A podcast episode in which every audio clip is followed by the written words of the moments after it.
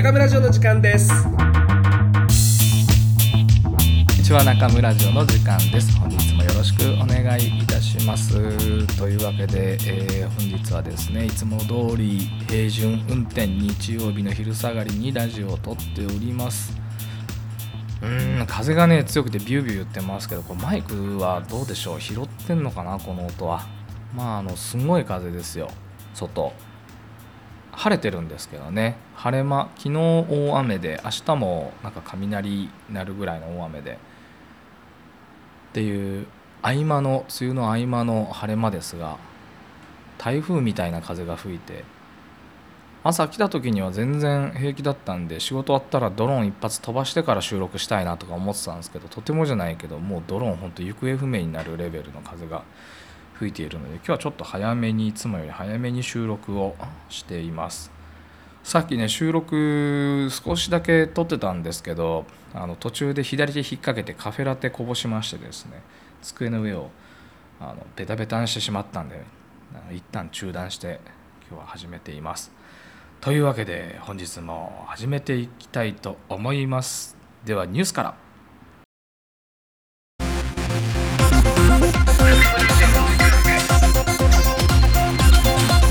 中村城の時間です。利用9万9704点美容17万2304点。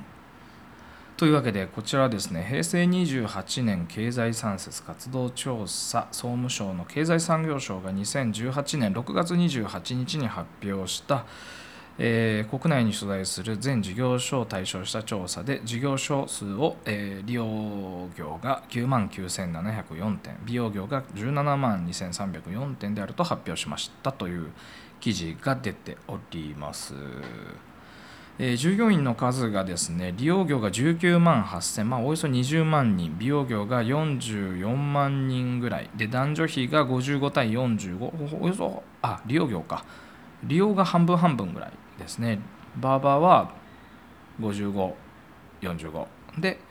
美容の方が2872、えー28が男性ですよね。で72が女性の割合でした。ということで個人事業の比率はまあますごく高くてですね利用業が92%美容業が81%もう世の中の本当に85%以上、まあ、2つ合わせてですねは個人事業になっているっていう感じですよね。まあこれそんな不思議じゃないですよね。産業自体がこう小さいスモールビジネスが中心になったサービス業なので大体割合的にはまあ9対1ぐらいに収束する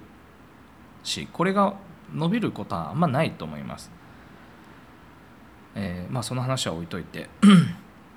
うーんと。うーんそうですね。これエステティックサロンや、えーリラクゼーションネイルの業とかと比べると経営規模が小さいっていうまあそのオールドビジネスとかだしそもそもライセンスが必要だしとかっていうのであんまりこうね参入障壁が低いわけじゃないその入ってきやすいわけじゃないから、まあ、よりそうなりやすいのとプラスやっぱり相場がすごく低いので単価が安いので利益が出づらいのであんまうまみもないし入ってくる人たちがほとんどいないっていうね業界なんじゃないかなと思います。まあこういう数字僕は好きでよく見てるんですが、まあ、ここから読み解けることとかをね一つなんかこう数字の読み方みたいなのを今日はやっていきたいなと思っております。まずですねまあ利用と美容でだいたいやっぱ倍ぐらいの差がついてることの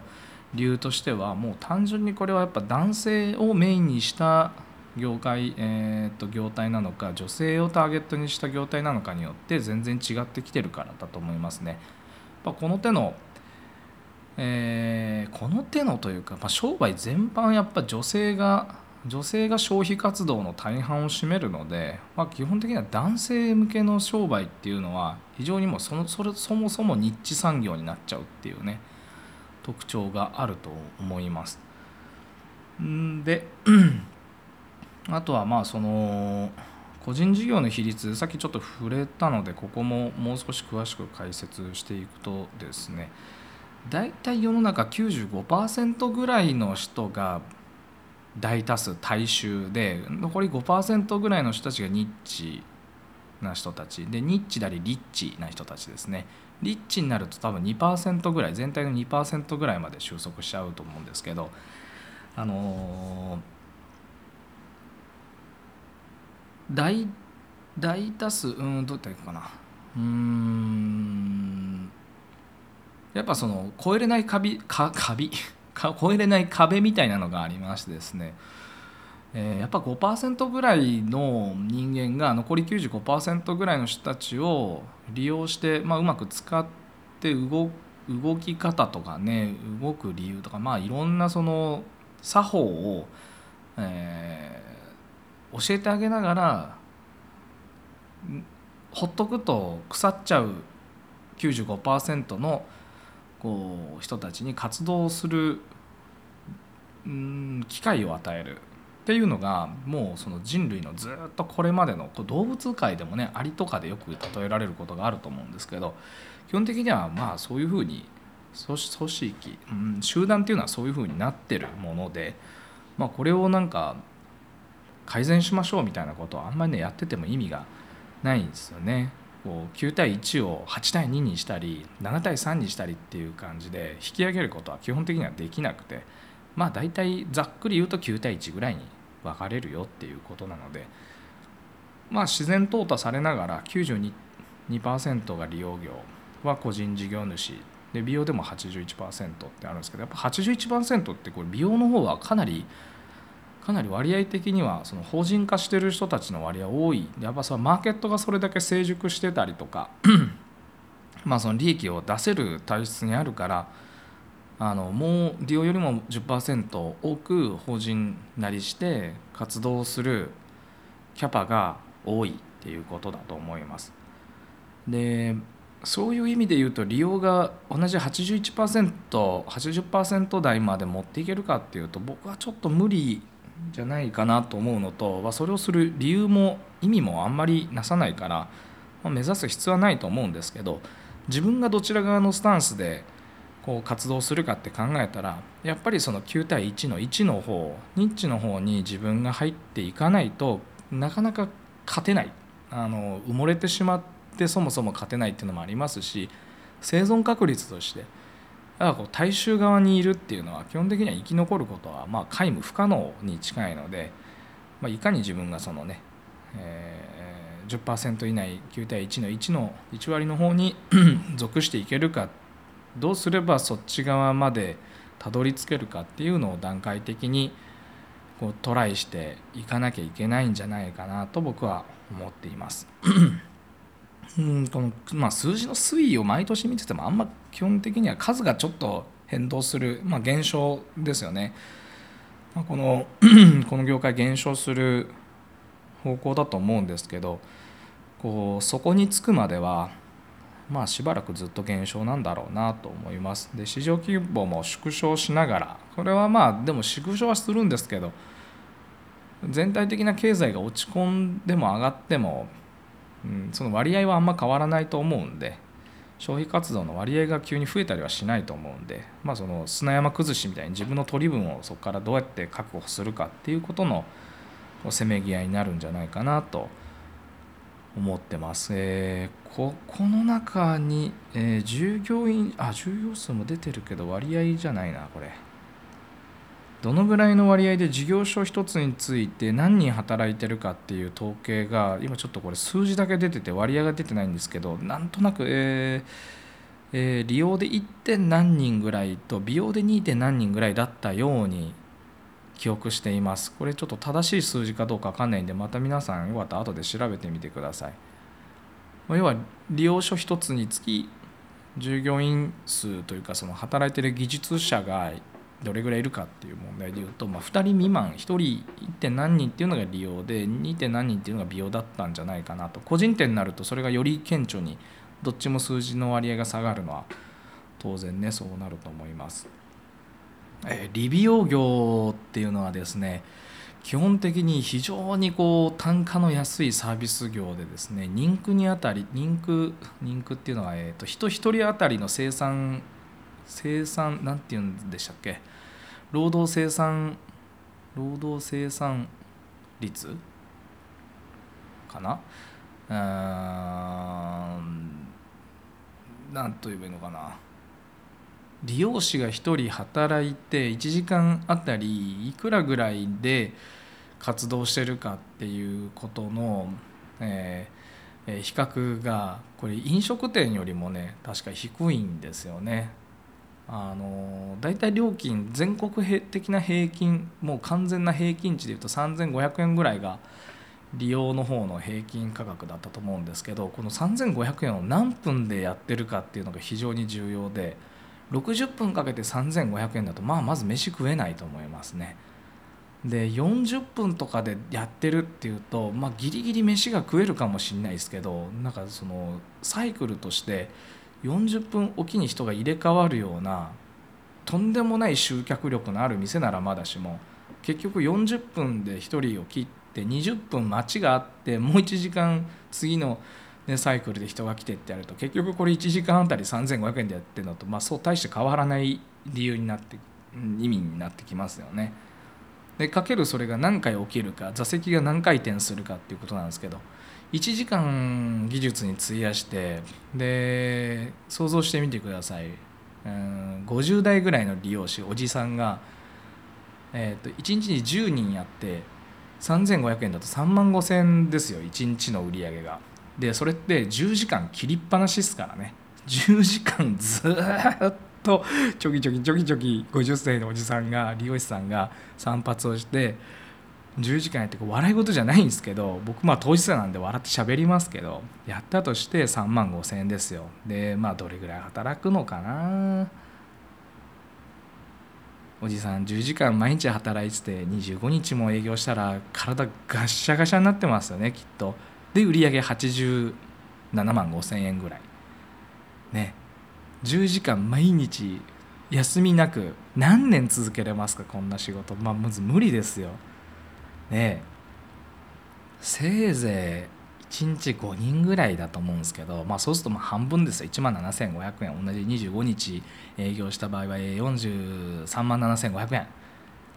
43万7500円ですよ。これ給料じゃないですからね。売上高の話してますからね。1人当たりですね。平均的な個人経営のお店だと多分そこそこ普通にやってるとこでこんなぐらいじゃないですか。50万ぐらいの売り上。げ月に。でまあ粗利で言うとかなり多い業界ではあるのでまあちょっと平均値知らないですけどおよそ9 1割が粗利。で90%あごめんなさい逆だ。1割原価で。で 90%9 割が粗利だった場合、まあ、45万円におよそですけどね。45万円になるんですけどこのまあ半分取って半分ぐらいが自分の所得にできる限界だと思うんですけど22万5千円ですよ。でこれ個人事業主の場合はですねここからまあさらに支払いなんかは自分で基本やっていくんで3割ぐらい税金とか保険とかまあもろもろそういうね支払いしたとしたら残るのが15万7500円50歳のおじさんが3500円で1日5人ぐらい切ってこれもまあまあきついです5時間休みなく絶え間なく散髪してで片付けしたりとかジムとかもまあいろんなこと一日やってるとなんやかんやですぐね78時間経過すると思うんですけどこれで得られる所得がおじさん一人で15万7500円ですよ。アルバイトじゃねえんだからっていうね。これがこの利用業の実態だと思ってます。やばくないですか？こうやって聞くとですねこう散髪屋じゃない人がこれを聞くとマジかこいつら大丈夫なのって思ってるはずなんですよ。おじさんたち大丈夫じゃないんです実際。結構これに家族とかを加えて土日にガシガシ働いてこれを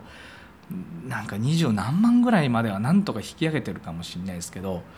まあねひどいもんですよ。だからお店もね回収できないし改善できないんでもうね朽ちる一方最初に借金して作ったお店自宅兼店舗とかがもう朽ちてくのを待つみたいなそういう風な営業してるところがきっとね多いんですよ。でこれから始める人たちもさっき言ったような3500円の全国平均の相場がこんなもんだからっつって何も考えずにこれやると同じことが起きますよ。最初の5年ぐらいはいい。ですきっと綺麗だし安いから人もたくさん来るし若ければどんどん回して1日10時間ぐらい働きたきゃ働きゃいいんですけどうんまあ仮にそれが30歳で独立してそんな風なことやっちゃったらもう40ぐらいの時には立て直し効かなくなってるはずです。で50半ばぐらいではもうやめるにやめれないかもう本当に人も来なくなってしまって店も朽ちて自分も疲れ果ててダメになって別の仕事に再就職でつくかやっぱこう給与体系のしっかりした高利益率の低料金店1,000円カットみたいなところに再就職していくかっていうことになってつながっていくんですけど怖いですね。恐怖ですよ。こんなの独立して夢もクソもない。どうやったらこれをね改善できるかっていうのをね僕自身も日々考えるんですけど何日働きたいとか1日何時間ぐらいは作業できるとかっていうのを考えた時に僕ね、まあ、実際には78時間ぶっ続け仕事にカットのねその散髪の時間に費やしちゃってるんですけど希望はですね1日3時間かな。3人ぐらいまで。それも3人ぶっ続けてやると僕集中力が途中で切れるんでできたら1人やったら1時間以上休みたいし2人連続だったら中23時間空けたいですね。リフレッシュしときたいんですよね。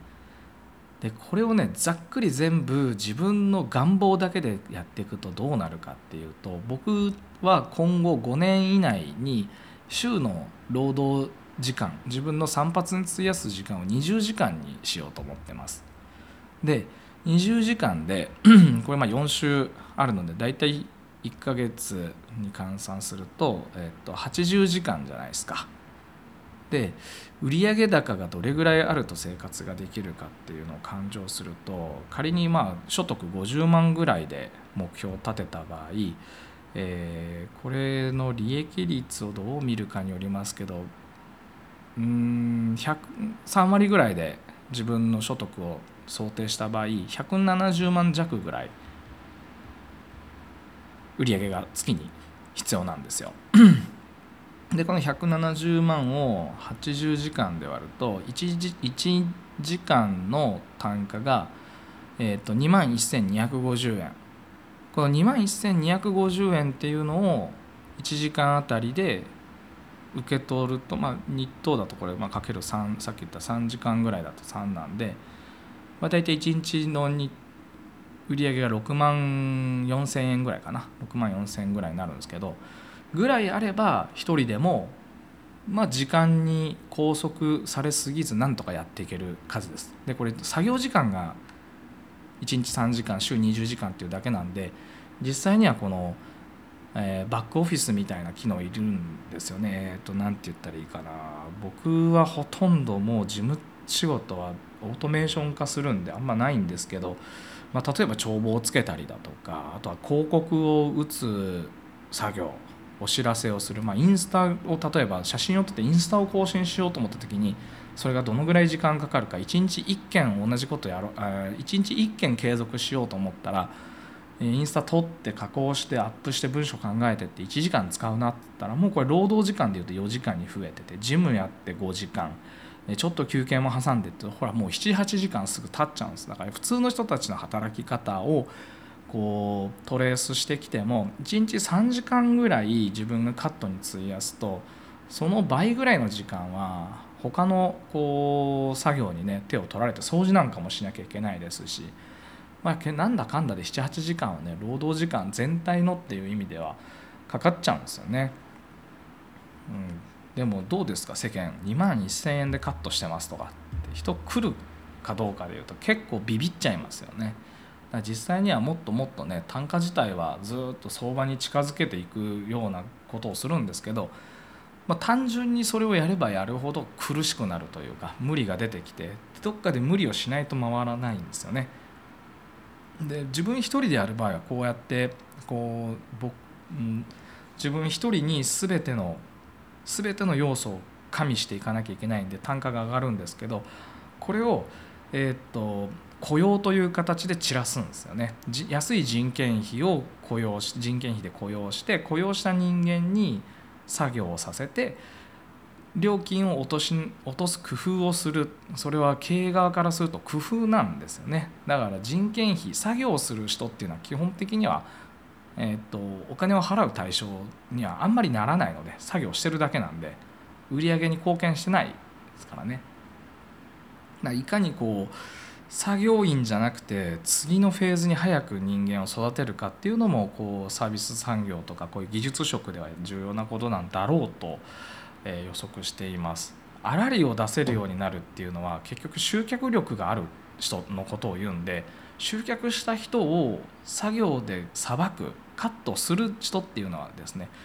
お給料払う対象としてはかなりこう低いなんか低賃金化ししやすいとか低賃金じゃないと意味がないですよね。その人がいるからって人が来ないんであればですけどね。スターみたいなスター選手みたいな人が入ってきてもうこの人が看板にいるだけでどんどん人がやってきてってなるとこの人には粗利の半分ぐらい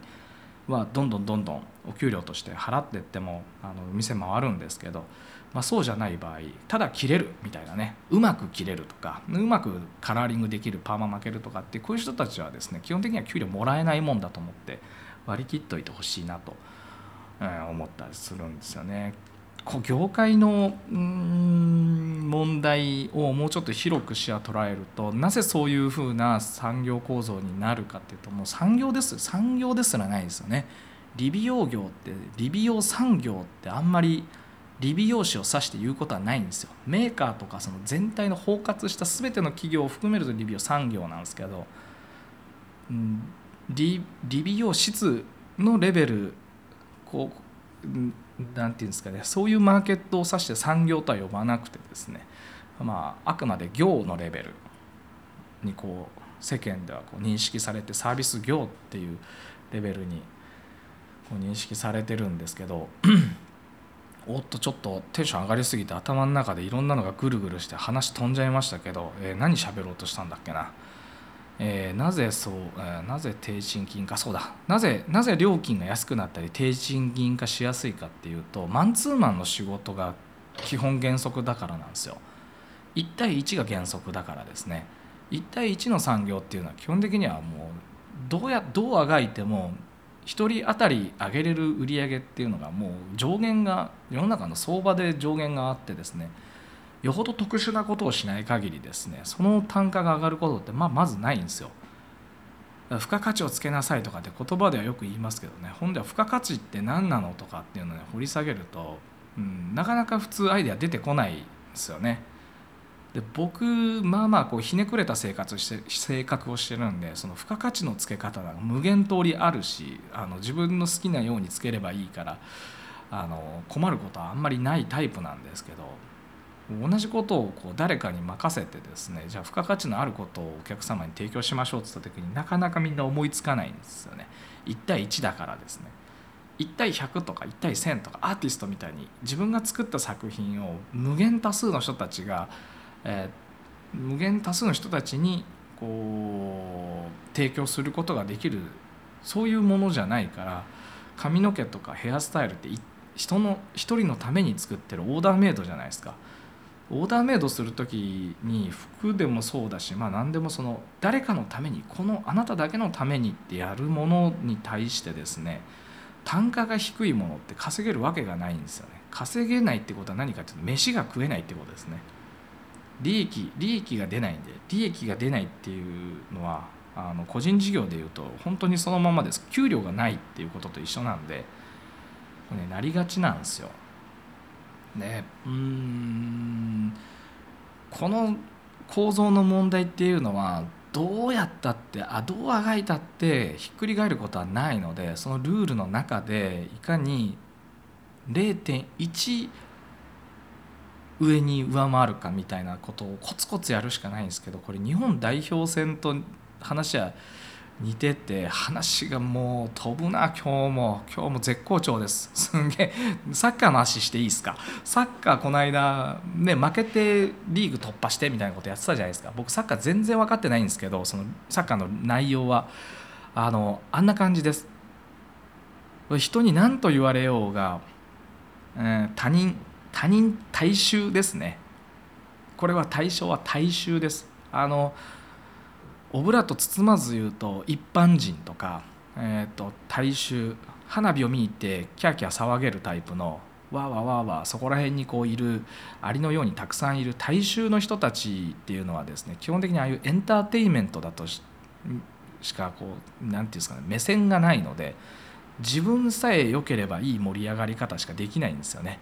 わーわーキャーキャー言えない内容の試合で勝っても喜ばないんですよ。で彼らに喜ばせることでもちろん産業が成り立っている部分はあるんですがそのサッカーのこう本来の目的は優勝することなのであの予選を突破しないと意味がないんですよね。で予選を突破するために取った戦略に対して素人が文句言ってるのが今のこのサッカーのあのあの問題の炎上のうんこう全体像だと思うんですけどあ利用美容とか美容もああいう勝ち方しなきゃいけなくて泥臭く一つ上にこう抜け出すっていう努力がないとあの勝てないんですよ。スマートに勝ちたいとかっていうね。もちろん一番いいのはスマートでそして優勝ですよ。めちゃくちゃ華麗なサッカーで勝つっていうのはこれはもう理想中の理想です。次に必要なのがスマートじゃなくても勝つことですね。スマートに負けることっていうのはですねもう意味をなさないんですよね。あのスポーツの中では。生き方とかっていうとねなんかまあそういうかっこいい生き方とか粋な生き方とかっていうのあればいいですね。華麗に散りたいやつは散りゃいいんですけど、ね、結局散っちゃったらもうはいそこまでじゃないですか。あ僕は泥臭くてもですねもう最後息が続くギリギリまではね生きて何かトライしたいんでそういう泥臭いことをやっていく方が僕は価値があると思ってて利用とか美容の世界もそういう勝ち方をしなきゃいけなくてあの他人を蹴落とす必要はないんですけどあのそんな蹴落とさなくても落ちるやつらは大体勝手に落ちていくんでさっき言った95%ぐらいざっくり言うと90%ぐらいの人たちはあのぼーっとしてて落ちていくんであの、ね、他人を蹴落と足引っ張ったり足引っ張ってるってねもうそもそもなんか自分が下にいちゃってますからね ねダサいですよね。そうじゃなくて、まあ、ほっとけばだんだん足元の人たちっていうのはもうどんどんこぼれ落ちていなくなるんで、まあ、そんなのはもうあの相手にする必要がそもそもないと思うんですけどえー、っとまあその勝ち負けで言うと勝つ方にずっとこう手を引っ掛けて指先一本でも引っかかった状態で耐えれるかそしてまあその耐えたままではねいずれこう体力なくなって落ちちゃうんでやっぱそれがこう手がかかり腕がかかってねこう腰まで上がってあの足も上がってで体全部そのね1割の中に入っていけるかどうかっていう戦いを日々自営業者とかはしてるはずなんですけどそういう自覚がないとですねやっぱポロポロポロポロこぼれ落ちちゃうので独立するのなんかもうむちゃくちゃ簡単であんなの本当猿でもできるのが独立ですよ。躊躇してる人っていうのはもうずっと90%の外には出てこれないんですけどもうねやりたきゃとっとと独立すればいいんですよね。めちゃくちゃ簡単なんで。あの金がないからできないとかっていうのはあの勘違いで金なんて金なんていくらでもあるんですよ。あのそこら中に転がってますよ。お金の引っ張り方っていうのは工夫次第で信用があればあのどっからでも持ってこれるんでまずね独立できないなって感じてる人はですねもっと信用を得ましょう。人々の信用を得てお金くださいって言った時にくれる状況を作っとけばいいんですよ。10万円ずつ100人から集めれば1000万すぐできちゃうじゃないですか。え計算合ってますか？10万円ずつ100人1000万そうですね。だその100人の人から10万円もらえる信用を自分がいつもこう取っとけばそれは散髪に限らないじゃないですか。人間の話なんで。人間的に10万円借りてこれるかどうかもうつか借りるつかもらえるかどうかですよね。10万円くださいっつった時に100人の人がくれれば開業資金なんか銀行から借りる必要がそもそもないんですから。そういう生き方をしてる人かどうかの問題なんであのねそっちを目指した方がいいんですよね。なんか綺麗な帳簿を作る練習とかね事業計画書とか最初に用意ドンやるやつら、まあ、そういう知識としてはいるんですけどそんなことより何よりも信用ですよ。はい。だからもう100万円をポンとくれる人10人でもいいし1000万円をポンとくれる人1人でもいいしまあ、そもそも500万ぐらいあれば散髪屋1軒ぐらいすぐできちゃうと思うんですけどちっちゃなやつは。まあなんかそういうね独立は簡単なんでとっととすればよくていかにそのね最初の初期投資を使い切っちゃう前にちゃんと利益を残しながら次の10年以降で自己資金でまた再投資ができるようになるかっていうのがあベストなベストではないな。まあ僕が思うベストではないけどまあそうやってやるとリスクは軽減してい、えー、くんじゃないかっていうふうに思うんですけど。そこの努力が足らないとやっぱねいけいや続かないんですよね。でもやっぱ10年後にちゃんと利益をじゃあ自分がさらに1000万円投資しようと思ったら単純に10年だとね100万円ずつ毎年積み立てじゃないですか100万利益を残すって、ね、さっきちょっとちらっと計算してましたけどねあそこから考えると月17万ぐらいしか給料がないとかその残らないっていう人が年間100万円貯めるの不可能ですよね。もうギリギリの生活でいいんだっつって20万円ぐらいでこう夫婦と子供と育てていくんだっていう人も10万円じゃあ別で毎月積み立てましょうってなってくるとさてさてさてさてさいくらいくら売り上げを作っとかなきゃいけないかってもう簡単に割り出せるじゃないですか。でも10年ずっと20万ぐらいの生活ですよ。サラリーマンをずっとこうねこらえ性をつけてやってる方がずっといいかもしれないですよね20年ぐらいね大きな大きな本当に大きな企業の下請けでも何でもこうね工場勤務とかそういうまあまあきつい仕事をやってたとしてもそこにいた方がより安牌かもしれないですよ。暗暗記には仕事できないかもしれないけど経済的には安牌ですよね。やっぱね自分の置かれた立場とかっていうのをこうやっぱ自覚して伸びることに努力をしないと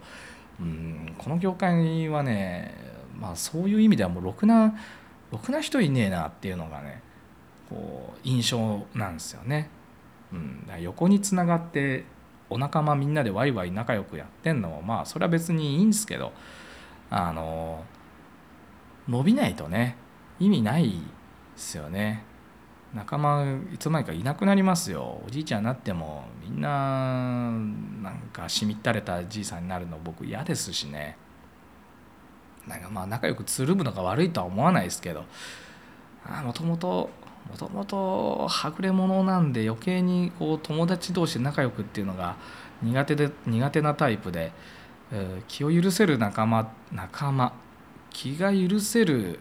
友達友人っていうともうほんと10代の頃から酸いも甘いも一緒に経験して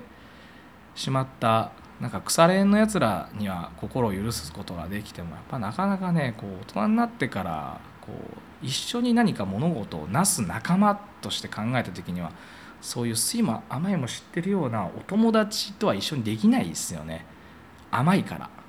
甘さがあるの知ってるからできなくて。やっぱそういう強い勝てるグループだったらいいんですけどなんかねこう慣れ合いみたいなのはねいらないんじゃないかなとかね。おっと話がもう完全に脱線して誰かのディスみたいになってきたんでちょっとこう方向ガッと変えていきたいんですがうーんあそういえばですねツイッターのアカウントで僕 PDCA 回すってよっつって前回タイトルつけてでツイッターで上げてたらですねフォローしてくれたあフォローしてくれてねえじゃん。フォローじゃなくてなんかなんだろうなこれ。なんかいいぞいいぞってやってくれた人がいて、えー、名前 名前はハンプトンハンプトンズさん。ハンプトンに住んでるんですかね。イーストハンプトンっていうアカウント名の人なんですけどうん PDCA は失敗するぞと。OODA オーダオーダっていうフレームワークがいいんだっていうねことを主張してる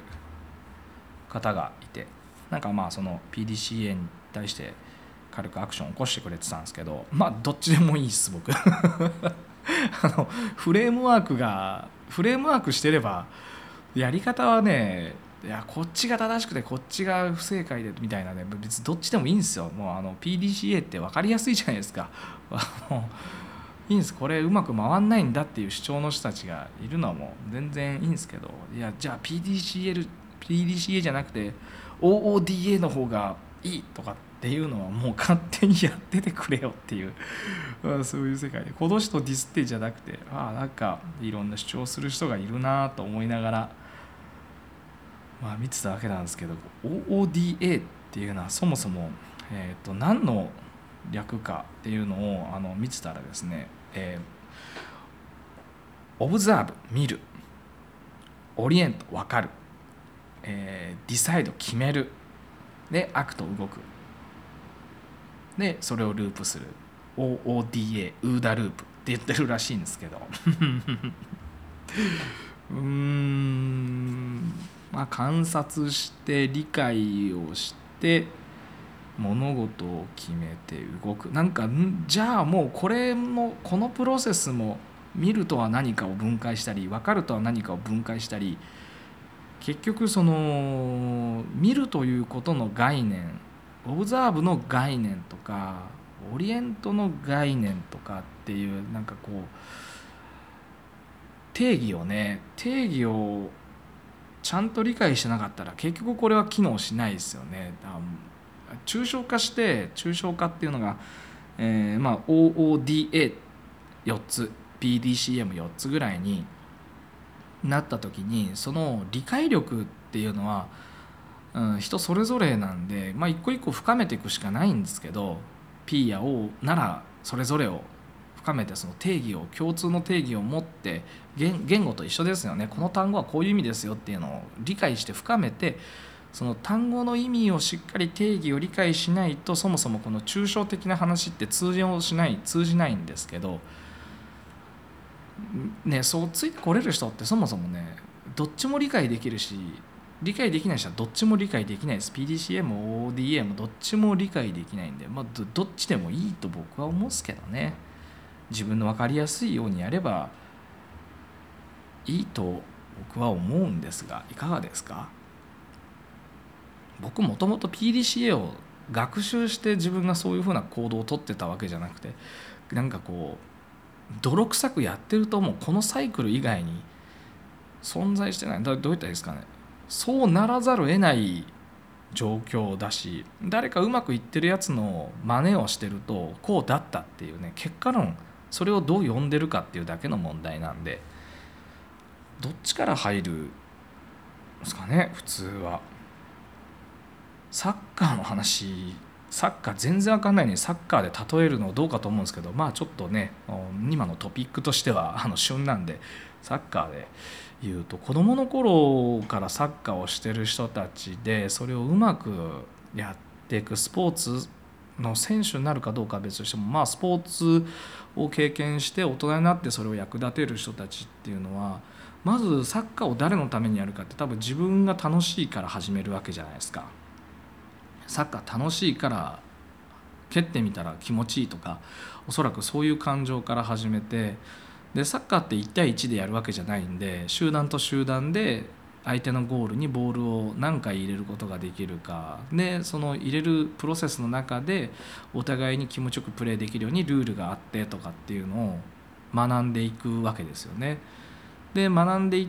た結が上達していくこの上達の過程でこのフレームワークを使っていくんだと思うんですけど、えー、まずテクニックとして自分が足りてないことや組織の中での立ち回りで自分の理解の及んでない課題を抽出して見つけて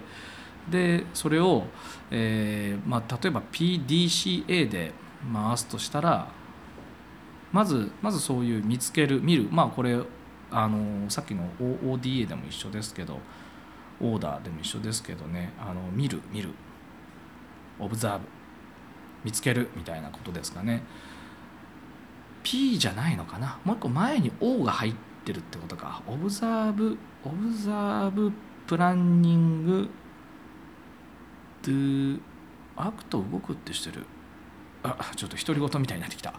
えー、っとサッカーでもう一回戻すと、まあ、まず自分の課題を抽出して持ってこう持ってきてうーんそれを計画的に、まあ、その期間を決めたりとか方法動く方法戦略を立てて実際に実行して Doing 実行してみてでその結果を、まあ、例えば試合なら練習試合なら練習試合とか、まあ、1年に何回かある試合よなんか地区予選とかそういうので自分の結果を評論を受けてさらに課題抽出して次の大会に向けて期間内にこうねチューニングしていくっていうチューンアップしていくっていうことを繰り返してるわけじゃないですか。もうだから子供ですらこう天然ちゃんでやってる人はやってるわけですよね。で子供に任せっきりじゃできないから大人がそこに指揮官として入ってコーチがコーチングしてるわけですね。こうやってやるんだよっていうの。はあなたこれが足らないからこれやった方がいいよとか。精神的に弱ってくればフォローもするかもしれないしそれが自己解決できるようになれば選手として回転率が上がるというか自己解決することができる大人になっていくわけじゃないですか。でそのまんま大人になっていくから企業とかはスポーツやってた集団スポーツやってた人たちを好んで採用していくと思うんですけどねだから集団スポーツする時に日大の監督みたいにこう、ね、高圧的に完全に支配してる構造の集団生活やってたやつっていうのは、まあ、そういうスタイルの経営者のとこには向いてるかもしれないけどあの本来経営者の人たちが経営してる人たちが欲しがってる自己解決してどんどんどんどん改善を加えていくタイプにはならないんでだからあのスポーツ集団スポーツしてたからみんながそうなってるわけじゃないですよ。大学までスポーツやってるからこの子は自己解決能力高いかもなっていうのは間違いだと思うんで、まあ、どんなスポーツをやってたかとか、まあ、どんな組織の中でプレーしてたかとかどれぐらいその活躍その中でできたかとかっていうのはまあ何か指数には指標にはなるかもしれないですけどまあなんかそんな風にフレームワークっていうのは基本的には身についてる人は子どもの頃から身についててでかなりそれの精度がいい人っていうのはやっぱり体制していって早く早期に結果を残すようになってくるんじゃないかと僕とかそういう経験がもうあまりにも不足してワンマンでプレーこうプレーすることが多い、まあ、プレーすることが多いっていうほど何かにこうね興じてたわけじゃないんですけど、まあ、ワンマンプレーが非常に昔から多くてあの遠足行ってもちょっと一人はぐれてみたりそれはもうはぐれ気づいたらはぐれたじゃなくて意図的にねその中にいるのがすごい苦痛だったんですよね。あの集合写真とかカメラ向いてる写真僕ほとんど残って1枚も多分ない。いや1枚ぐらいはあるかもしれないですけど記憶にないですよね。カメラの方を向いてる。大体よそ向いてるんですわざと。あのみんなと同じ目線を向いてる自分後で見返すと気持ち悪くなるんで見るの嫌だったんですよね。あまあそういうそういう集団から抜け出してやっちゃってたんでこのこういうサイクルの中サイクルを学ぶ機会があまりにも少なくてですね苦痛を伴ったんですが大人になってでも結局これないと死んじゃうというか、まあ、自分で自分を解決していかないと自分の課題を解決しないとそう親がいつまでも助けてくれるわけじゃないしっていうのをもう20代の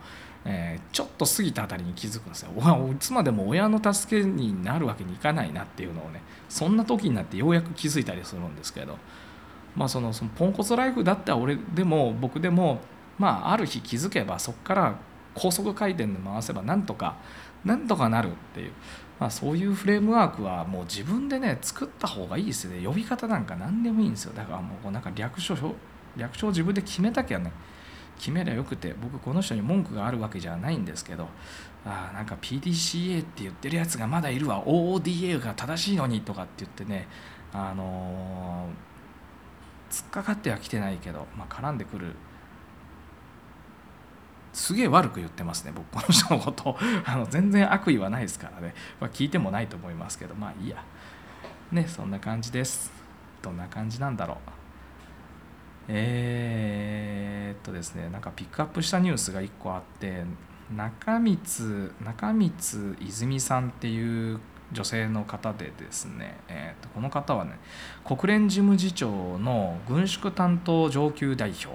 ていうねすげえ長いタイトルの肩書きを持った。でも日本人で初めて日本人の女性としては初めてこの国連の事務次長に就任した方らしいんですけど今年の去年の5月に就任して今年の、えー、とフォーチュン誌の偉大な世界の偉大なリーダー50人っていうのに選出されたことでこうそれが記事になってるんですけど、まあ、僕この方はちょっとご存知存じ上げなかったので、えー、もうこの記事を読んだ後にこの方のことをこういろいろ見てたんですけど、えー、娘さんと息子さん？娘さん？わかんない。お子さんが2人ぐらいいて大学生のお子様なんかがいるぐらいの年齢の方ですけど、あのー、それでいてね国連の事務次長としてこうシリアシリアに行って軍縮の担当なんでやっぱねこうそういう紛争地域とかっていうのをずっと経験現場で経験してきた方なんですけど、まあ、相当能力高い女性だと思うんですけど、まあ、この方が言ってるそういう両立させるために女性が、えーと、自分の生活を両立させるためには何が必要かっていうと精神的な安定ですっていうことをねこの方はお答えになってるんですよね。あ非常にそういう意味でも自分とのこう戦いというか自分の葛藤との戦いみたいなのに体制が強い方だっていうのがもう読み取れるんじゃないかと思うんですけど女性は強いですね。あの僕とかを男性代表として語るにはあまりにも弱っちいので、まあ、ちょっと比較にならないんですけど全体的に女性は強いなって感じますね。うちの奥さんももういろいろいろいろ大変な人生をずっと幼少からねこう歩んできてる人なんですけど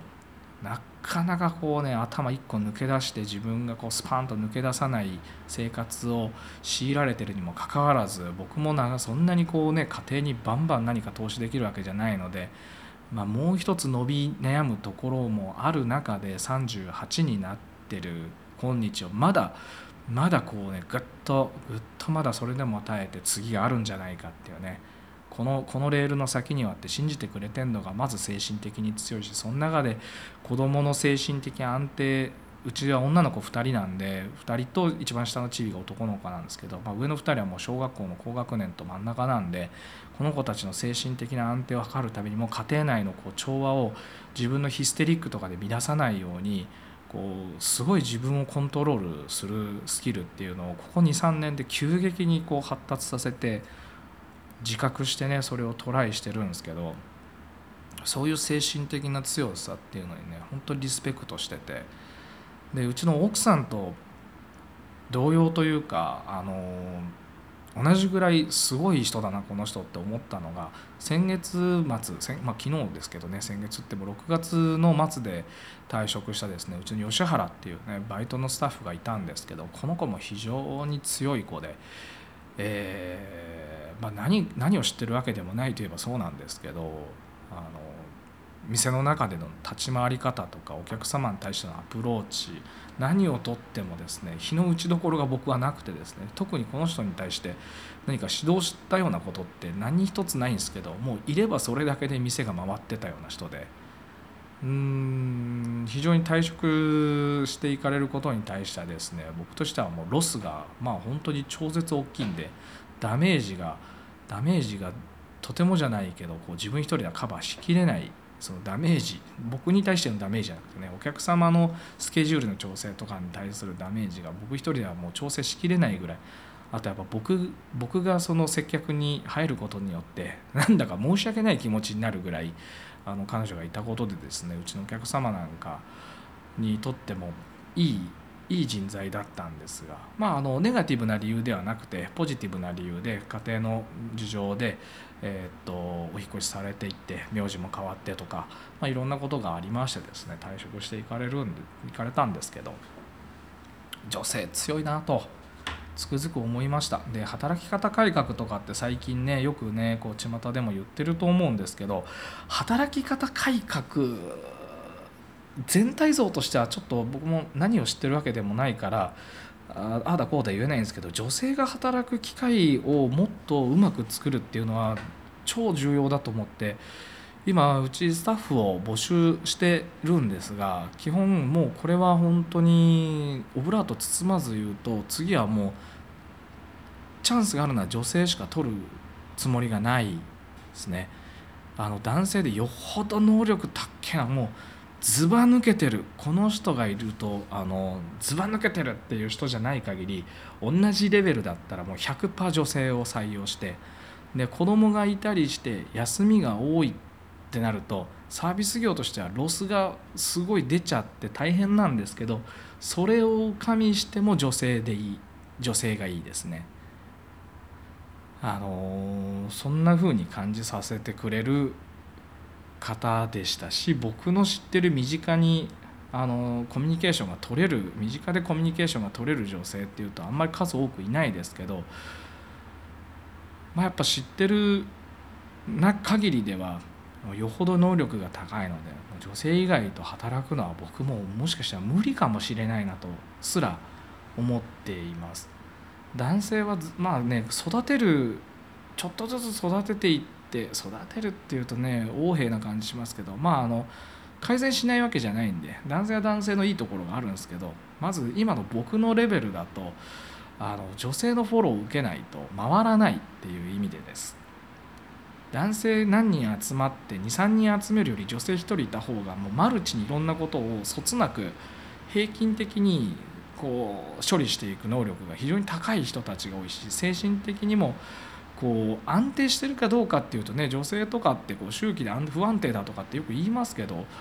あなんか旗から見てるとそんなに安定してないようには見えないですよね。表では出さないのかもしれないですよね。家庭ではまあそのこう振り切れた針みたいなのがねたまに振り切れててあの大やけどすることもそれはなきにしもあらずかもしれないですけどまあ、そういうふうに思ったりしてます。最近今週はもう特にそこについて非常に強く感じましたね。喋ったな今日。大体なんかこのラジオの最後にすげえ喋ったかどうかとかなんかその何分だったっていう感想がいつも入っちゃってすいません。これ切った後に独り言すればいいんですけどね。51分ぐらいあ今日1時間近く喋ってんですよ何喋ったんですっけ？何喋ったのかな？なんかあんま思い出せない。喋ってたことを思い出せないですけど。まあそんな感じで今週は過ごしました。うん。いやー1週間。今週は1週間終わりましたが雨ばっかでしたね。今日は風超強いし。この後もう。ちょっと車があまりにも汚いんで軽く明日からまたでも1週間以上ずっと雨が降る予想なんで、まあ、あんまり真剣な洗車はできないですけどちょっとあまりにも汚いんで軽く車を洗ってでお家へ帰ろうかなという感じです。ね梅雨明けると暑い。暑いからな。夏僕苦手なんですよね。こんななりをしてて冬の方が好きで。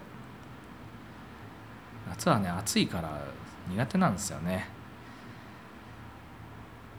えー、皆さん良い週末をお過ごしください。関東とかの方は梅雨明けしたんでしたっけ？沖縄とかはもう明けてんのかな？いいっすね。夏何するっすか？そうめん食いに行きたいですね。あの津山のレンガ亭っていうそうめん屋さん毎年ねまあ1回ぐらいしか行かないですけど夏だなっていう夏を感じてで山の中で滝滝がねダーッと落ちてるとこで流しそうめんやってるお店が夏だけ夏だけじゃないのか真冬の雪積もっちゃう時以外は営業してるんでしたっけ、まあ、そうめん屋さんがあるんですけどあそこに行くと夏だなって感じがします。はいということで週末皆さんあのいい週末をねお過ごしいただければいいんじゃないかなと思っております。ではまた来週喋ります。今日はありがとうございました。